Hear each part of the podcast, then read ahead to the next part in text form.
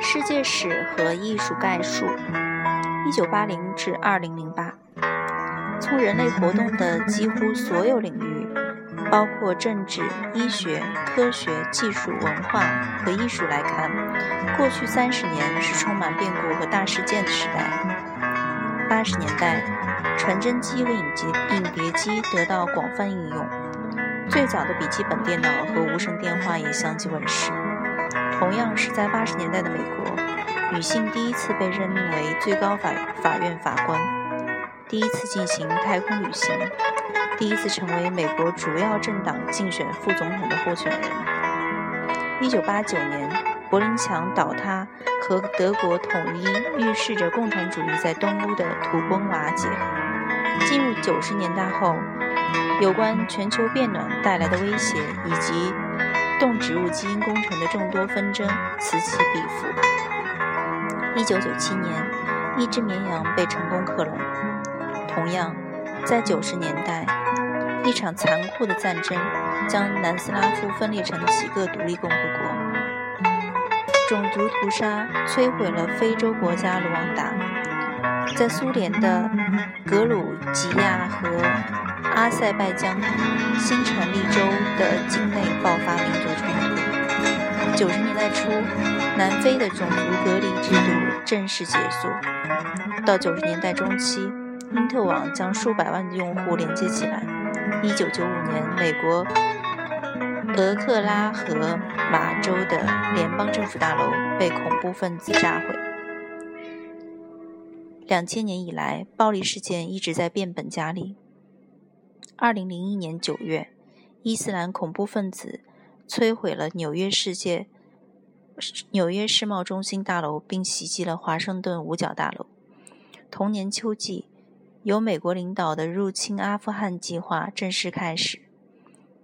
二零零三年，美国又出兵伊拉克，并推翻了萨达姆侯赛因政权。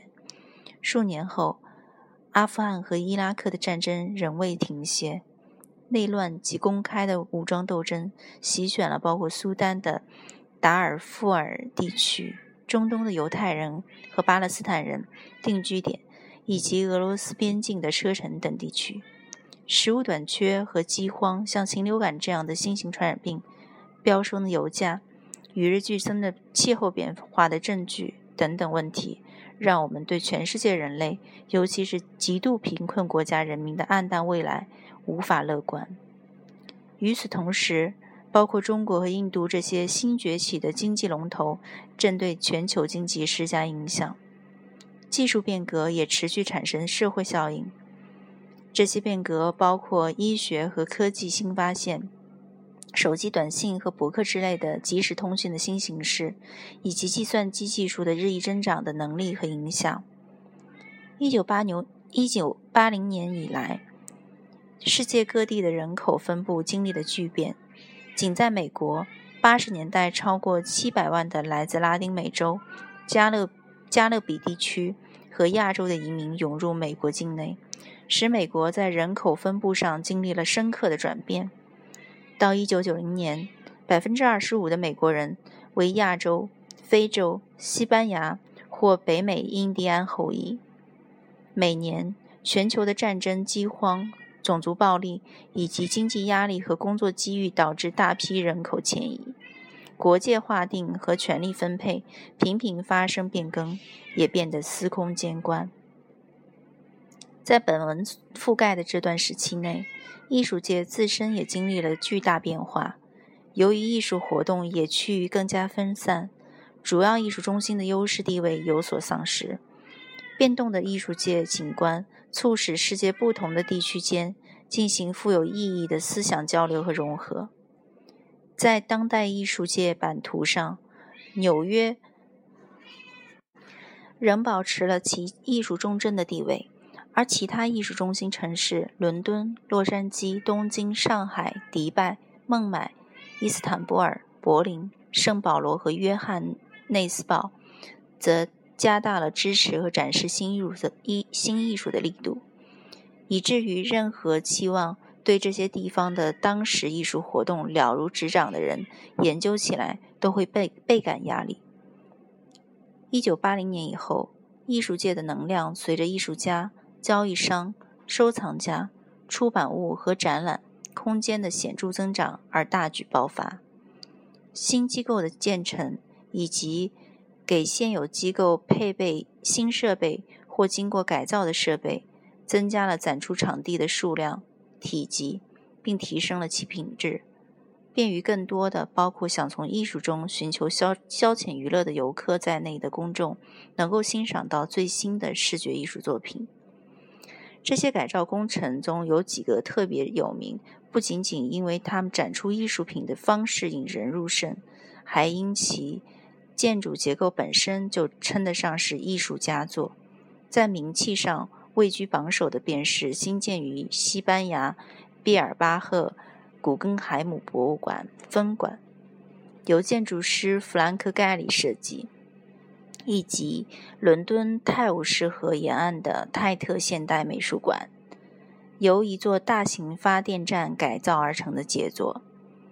其他新兴艺艺艺展场馆还有马赛诸塞当当代艺术馆和位于哥伦布市俄亥俄州立大学校园内的。维克斯纳艺术中心，前者改造自北亚当斯时一座19世纪的工厂大楼，能提供十万平方英尺的展览空间；后者则出自建筑师彼得·艾森迈之手，其构架经过更为精细的预测，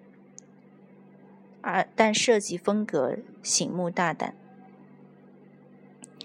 但在很大程度上，当代艺术家的起起落落发生在展示新艺术的商业画廊这个领域内。艺术家声誉的建立，依靠着著名艺廊交易商和艺评人、策展人和收藏家的认可。后几种人通常密切监督并引引起人们高度关注的画展作品的品质，并对对其做出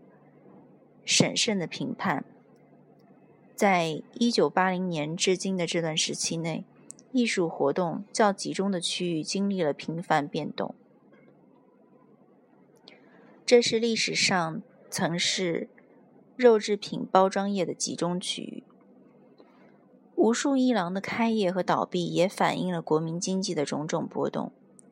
比如，二十世纪八十年代初新表现主义的崛起和美国股市的繁荣密切相关。而此后十年中，经济衰退一定程度上又导致艺术项目开支紧缩，小型艺术品受到更多关注。二十世纪的前十年中，艺术市场的再次复兴使宏大的艺术项目重又大行其道。当然，所有这一切并非无先例可循，主要的社会推动力包括政治、人口分布和经济力量。一直都在影响着艺术史。公共艺术体制借助当代艺术机构推出包括展览、表演、电影和视频播放多种活动。除了这些活动外，当代艺术时期还经历了公共艺术的勃兴。公共艺术指的是在城市街道、广场、公园和商业机构等公共场所进行的视觉艺术活动。很多这类活动都是由政府的公共基金赞助，这一事实在某种意义上是一把双刃剑。政府出钱资助当代艺术，是增加艺术家和艺术机构可支配资金量的关键途径。在美国和柏林，此类资助通常占政府资助公共建设项目预算金额的几个百分比。公共资金的使用提高了人们对当代公共艺术的关注，但是当一些社会团体的核心发言人高调表达对某艺术品的愤怒情绪时，对公共艺术的日益关注就会导致争议的升级。公共艺术方案激发了公共赞成或反对舆论的典型例子包括林荫的。坐落于华盛顿国家广场上的越战纪念碑，理查德·塞拉的《倾斜的湖》，被安置在曼哈顿一座政政府办公大楼附近的公共广场上。马克·奎因的纪念碑式的石雕作品《怀孕的艾丽森·拉帕》，这件在伦敦伯特拉拉法尔加广场的第四基座上展出的大理石雕像，刻画了身怀六甲的残疾艺术家帕博赤裸的大腹翩翩的身体。越战纪念碑最终获得其最初反对者的接受，而对于倾斜的湖来说，一种更保守的观观点占了上风。漫长的法律纠纷之后，塞拉的这件作品于1989年被拆除。奎因的雕塑一直以暂时性为目的，只在第四基座上展出了18个月。在美国，女权主义者和同性恋创作的艺术，以及被认为缺乏爱国心或亵渎神灵的艺术家们，成为公众抗议的众矢之的，对所谓的文化战争起到了推出推波助澜的作用。文化战争是爆发于八十年代末九十年代初，围绕着公共资讯和言论自由等问题展开的论战。罗伯特。梅普尔索普在九十年代初的摄影作品巡回展中展出了一些反映同性恋活动的照片，随之而来的便是广受瞩目的各种争议。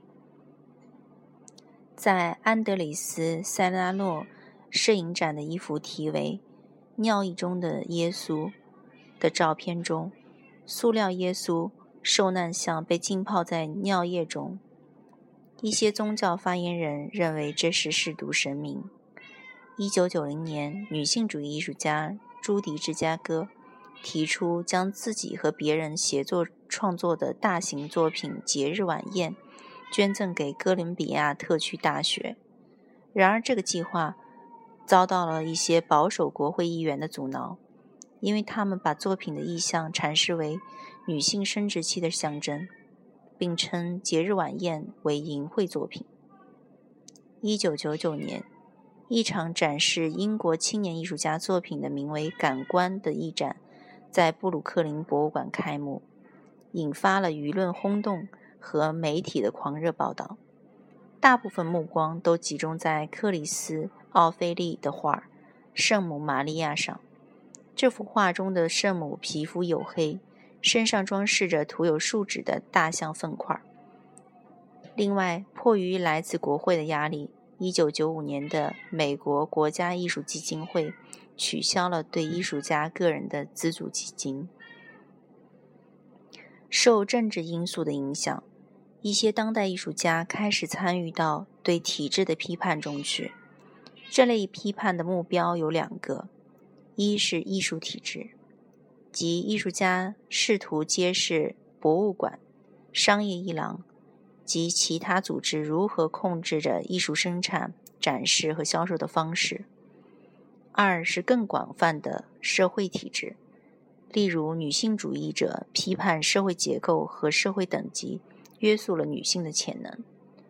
具有政治动机的艺术项目在八十年代末和九十年代前五年尤为盛行。行动主义艺术关注艺术家通过新